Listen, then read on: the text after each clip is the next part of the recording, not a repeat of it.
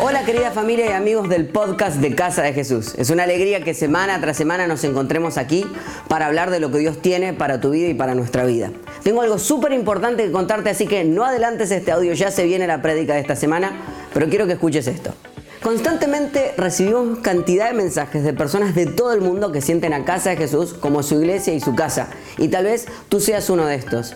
Me pregunto si quisieras tomarte este tiempo para pasar de ser un simple consumidor y transformarte en un contribuidor de nuestra casa. Nuestra iglesia tiene la costumbre de comenzar el año estableciendo los sueños que tenemos y desafiándonos a dar aún más de lo requerido. Este año la serie se llama Corremos para ganar y estoy seguro que va a desafiar tu fe. La enseñanza que vas a escuchar ahora mismo tiene que ver con esto. Y quiero preguntarte si quisieras participar de este sueño haciendo una ofrenda única o bien sumándote a nuestro proyecto de más 10 con una membresía de 10 dólares por mes. Te invito a que ya mismo entres a casadejesús.com y hagas clic en el link que dice Corremos para ganar. Casa de Jesús tiene una visión muy grande. Estamos en nuestros mejores tiempos y tú eres parte de esta visión. Tu ciudad necesita cristianos que no jueguen a ser iglesia, sino que sean la iglesia, que den su vida por Cristo, que corran para ganar. Ganar es que el mundo escuche el mensaje de amor y gracia que cambió tu vida. Ganar es que cuando dejes este mundo no te hayas guardado nada. Ganar es ser parte de un equipo que no deja a nadie en el camino. Ganar es dar todo lo que tengo para que otros conozcan el nombre que es por sobre todo nombre, el nombre de Jesús. Este año corremos para ganar. ¿Y tú? ¿Por qué corres? El tema de hoy es, estamos con la serie Corremos para ganar. Y estuve afuera un tiempo, un buen tiempo, en mi nueva función, eh, visitando iglesias hermanas suyas. Estuve por España tratando de ayudar a la iglesia allí en, en el tiempo donde en España eh, hacen actividades religiosas donde emotivamente se involucran aparentemente en un cristianismo que solamente se traslada a los templos. El cristianismo en Europa está languideciendo, las iglesias están envejeciendo, son meros, son tremendos edificios que se están transformando en museos, porque la gente no toma desafíos espirituales en Cristo Jesús. Nos enteramos un poco en la historia española que por algunos años perdieron el territorio. Diga conmigo, perder el territorio Perdieron el territorio porque los árabes los invadieron durante siete años. Y en siete años le quitaron todo el territorio. Y ellos hoy con orgullo lo, lo dicen, lo recuperaron. Pero les llevó 700 años recuperarlo. Y recuperaron los templos, recuperaron los edificios recuperaron el territorio, la tierra, pero todavía no han recuperado, como muchos países nuestros, la espiritualidad de la iglesia cristiana. La Biblia dice que el Espíritu Santo te convence, te convence de pecado, de justicia y de juicio. A menos que el Espíritu Santo te esté convenciendo, no entenderías jamás por qué esta iglesia se va a mover a partir de, no, el domingo próximo, el domingo próximo es la fiesta de despedida de este lugar, pero nos vamos a mover al teatro todos los domingos ahora. Ya fue todo un desafío cuando Ezequiel nos presentó el año pasado el más 10 para ir al teatro una vez por mes. Y parecía una locura, pero queríamos y tenía gente conocida que me decía, qué lindo poder tener un lugar más grande, así nos vemos todos, porque ya hubo un primer servicio, este es el segundo, luego está el tercero, y para que usted sepa hay un cuarto servicio que empezó juvenilmente a la tardecita, es en inglés, y, y predico yo.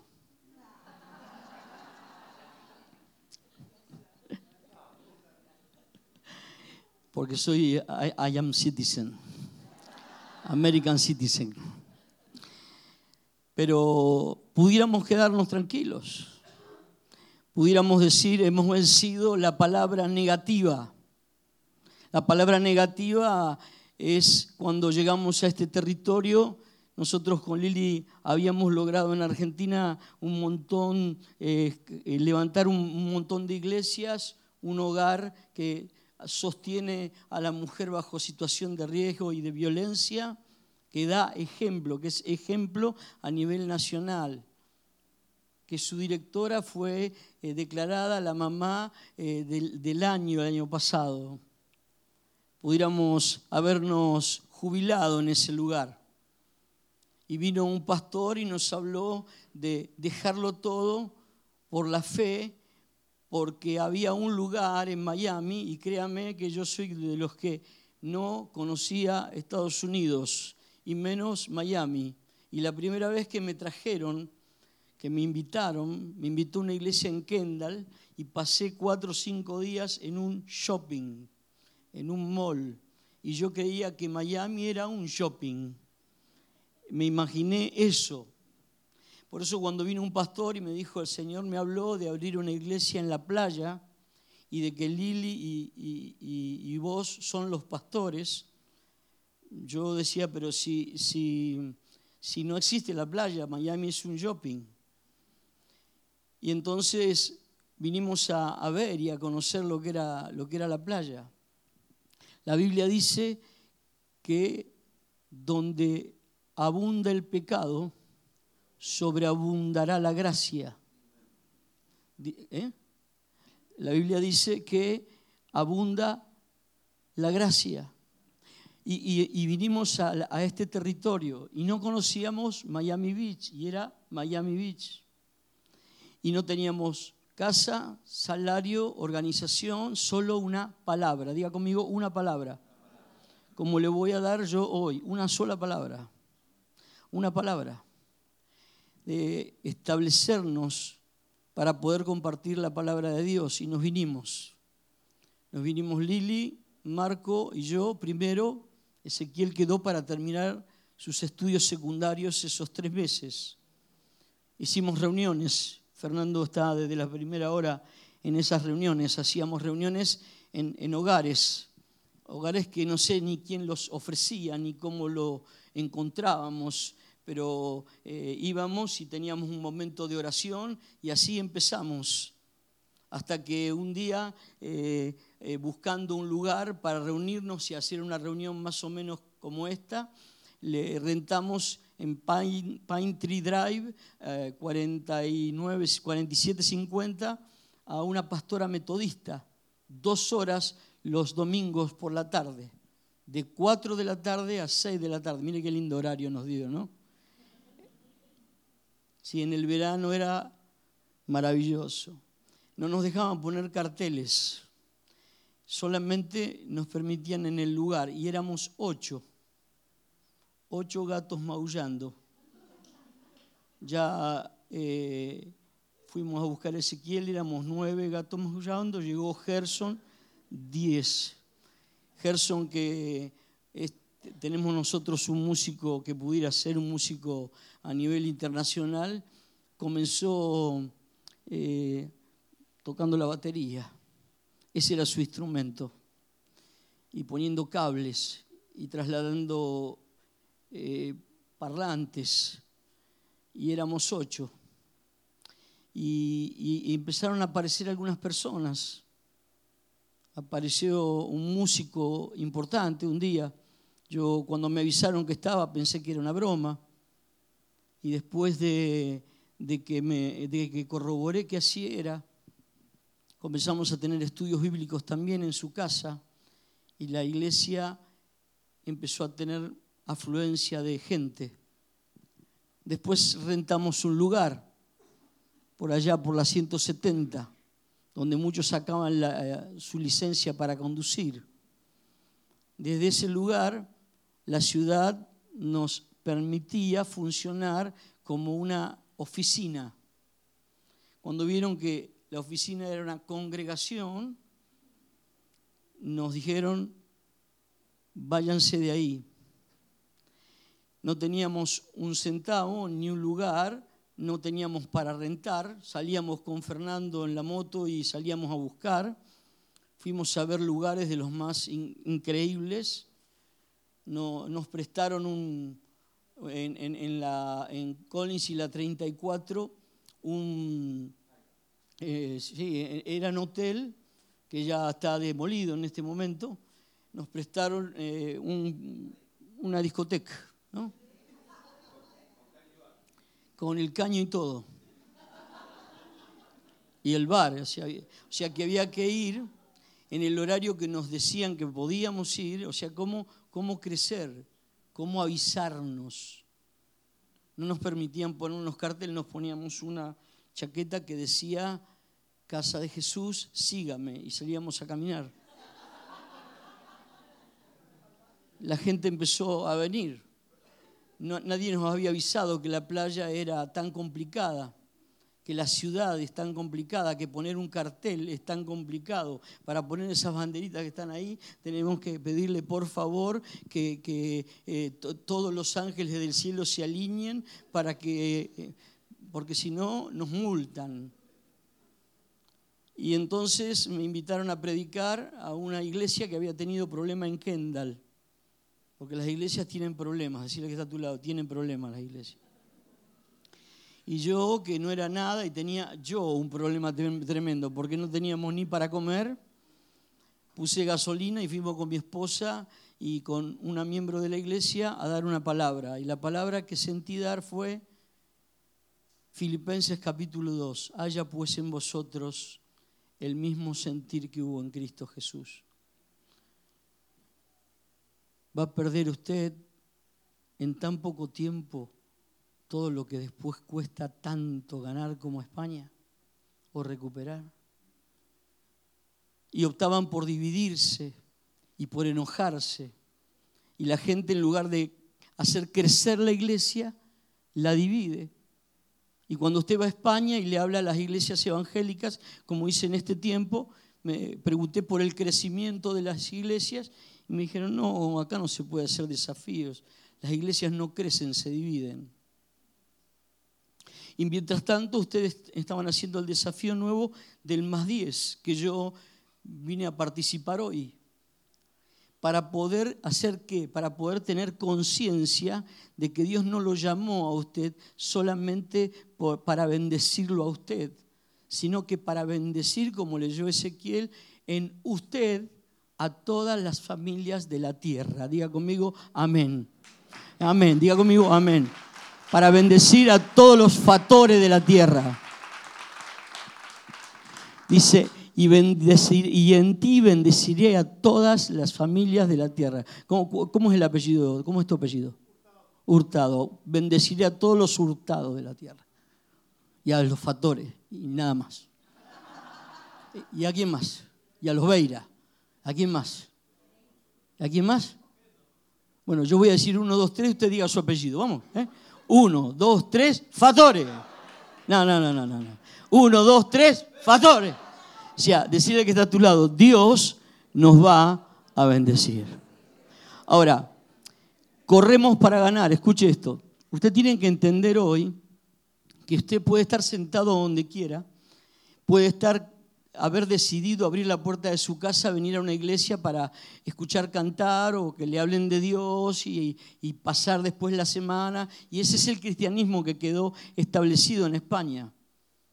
Un cristianismo nominal, de nombre. O usted puede decir, no, no, no, no, no, no.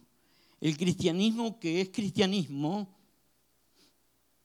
vive lo que Cristo está esperando que se viva.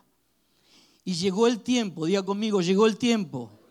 Podíamos estar tranquilos, contentos. Eh, la palabra profética de maldición que daban, que Miami Beach era la tierra que se comía a las iglesias y a los pastores, la vencimos porque acá hay una iglesia que funciona todos los domingos en cuatro servicios y funciona los días miércoles permanentemente lleno. Acá ocurrieron señales, prodigios, milagros, restauraciones. Hubo gente que vino con esterilidad y se fue bendecida y en la misma semana que, eh, quedaban, quedaban embarazados. Tenemos personas que han presentado niños. Hay una niña que se llama Marcela en honor a la oración que hice el día.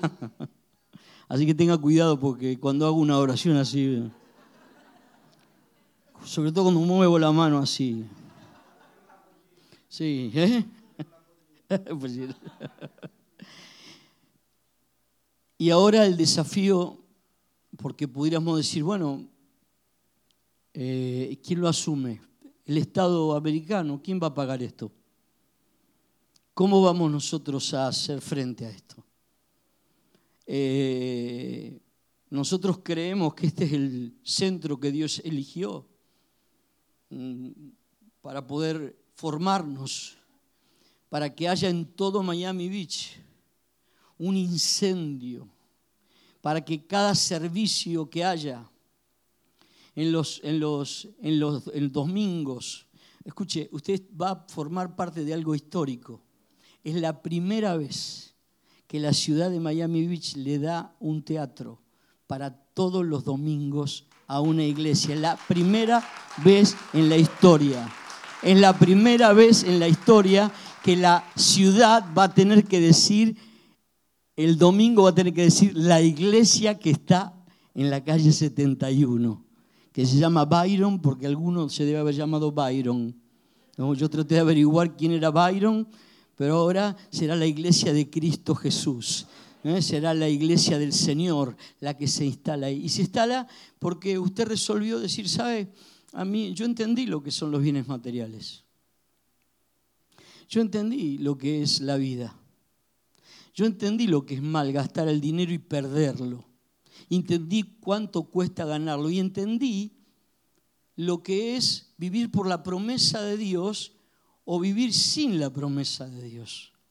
Entonces yo, yo quiero terminar rápido hoy. Yo lo hice más, más, más amplio antes, en el, primer, en el primer servicio. Pero quiero leerles el texto bíblico que elegí. Está en Hechos capítulo 11, versículo 16 y 17. Dice, entonces, dice Pedro, está hablando Pedro, me acordé de lo dicho por el Señor cuando dijo, Juan ciertamente bautizó en agua. Diga conmigo, bautismo en agua. Mire, hay, veces que uno es cristiano eh, como, como con el agua al, tobillo, ¿no? Como que salió de... no, sé si me, puedo explicar, pero alguna vez caminaste descalzo en la arena caliente. Bueno, es como que uno sale de la arena caliente y, llegó a la orilla y está bien. Pero, pero ahora hay una profundidad algo que Dios quiere hacer y que te invitó a participar y que te quiere preguntar si eres tan capaz de creer en negocios que se te ocurrieron o sos capaz de volver a creer en el negocio de los negocios que, que si te haces socio de Dios, él se va a ocupar de tu bien, de tu bienestar, de tus finanzas y sobreabundará. ¿Sabe cuál es el temor? Dele, ese aplauso bien fuerte. ¿Sabe cuál es el temor? ¿Sabe cuál es el temor grande que la gente tiene? ¿Sabe por qué vota la gente? Por economía. Porque le tienen miedo a la economía, pero ¿sabe cuál es el temor más grande? La incredulidad, donde Dios no puede obrar en tu vida, donde si querés te puedo mostrar las fotos de la casa que no pudo disfrutar mi mami porque se fue al cielo, que era de mi abuelo, que se está cayendo a pedazos porque fue tomada por gente. Si querés puedo mostrarte cuánto, cuánto gastamos de más en tantas cosas. Y entonces nos causa temblor, por eso dice, me acordé de lo que dijo el Señor cuando Juan bautizó en agua. La gente empezó a decir, eh, la iglesia hace bien, eh, el bautismo en agua es bueno, el consejo del pastor es bueno, el, consejo de la iglesia es bueno, pero vosotros seréis bautizados con el Espíritu Santo. Decía el que está a tu lado, el Espíritu Santo te va a bautizar hoy. Y el bautismo del Espíritu Santo es, es algo que te recubre, algo que te pone distinto, que te hace brillar. ¿Y, sabe, sabe, por qué? Mire, vamos al, al versículo siguiente. Dice, si Dios pues le concedió también el mismo don que a nosotros, que hemos creído en el Señor Jesucristo, diga conmigo los que hemos creído en el Señor Jesucristo, así se llama el mensaje que termino ahora. ¿Quién era yo para que pudiera estorbar a Dios? Diga conmigo, estorbar a Dios. Le cuento un poquito la historia. La historia era así. La iglesia tenía una perspectiva pequeñita de, concepción. No se imaginaban que ellos, el viejo pescador Pedro, que el sicario Simón, sentados en, en, una reunión iban a ser invitados para ser fundadores de algo que incendiara el mundo entero. Algo que que transformara la vida. Cuando la gente habla de Gandhi, Gandhi era un iracundo, un abogado iracundo. Fue transformado por la palabra de Dios en un libro que se llama Y sobre todo el reino, que escribió León Tolstoy, un cristiano. Y se transformó en el líder de la paz. Y la India es un país muy rico, pero se quedaron con los pies a remojo. No hubo una llenura del Espíritu Santo, no hubo un proseguir, no hubo un profundizar. Y cuando no hay un profundizar, empieza uno a correr siendo estorbo para Dios, porque corro para alcanzar la meta. Corro para ganar, así se llama la, serie. Corremos para ganar, diga conmigo, corremos para ganar. Ahora, ¿a quién seguimos? Dice la Biblia, puesto los ojos en Jesús, autor y consumador de la fe. Y cuando dice la Biblia, puesto los ojos en Jesús, ¿qué dijo Jesús? Y me seréis testigos. ¿Qué iban seréis qué cosa? ¿Sabe qué es testigo? Alguien que va y, y testifica. Me seréis testigo en Jerusalén, Judea, Samaria y hasta lo último de la tierra. Diga conmigo Miami Beach también, en el nombre de Jesús. Gracias por habernos acompañado en esta enseñanza de Casa de Jesús. Sabemos que te ha sido de mucha ayuda y seguro también lo podrás hacer para tus amigos y familia. Así que te invitamos a que lo compartas en tus redes sociales y a que nos dejes tu comentario en iTunes. Para más información de nuestras actividades o para conocer más de nuestra iglesia, puedes ingresar a casadejesús.com y seguirnos en nuestras redes sociales. Antes de despedirnos queremos declarar bendición sobre tu vida. Que el Señor te bendiga y te guarde. Que Él haga resplandecer su rostro sobre ti. Que tenga de ti y de nosotros misericordia. Y que ponga en tu vida paz.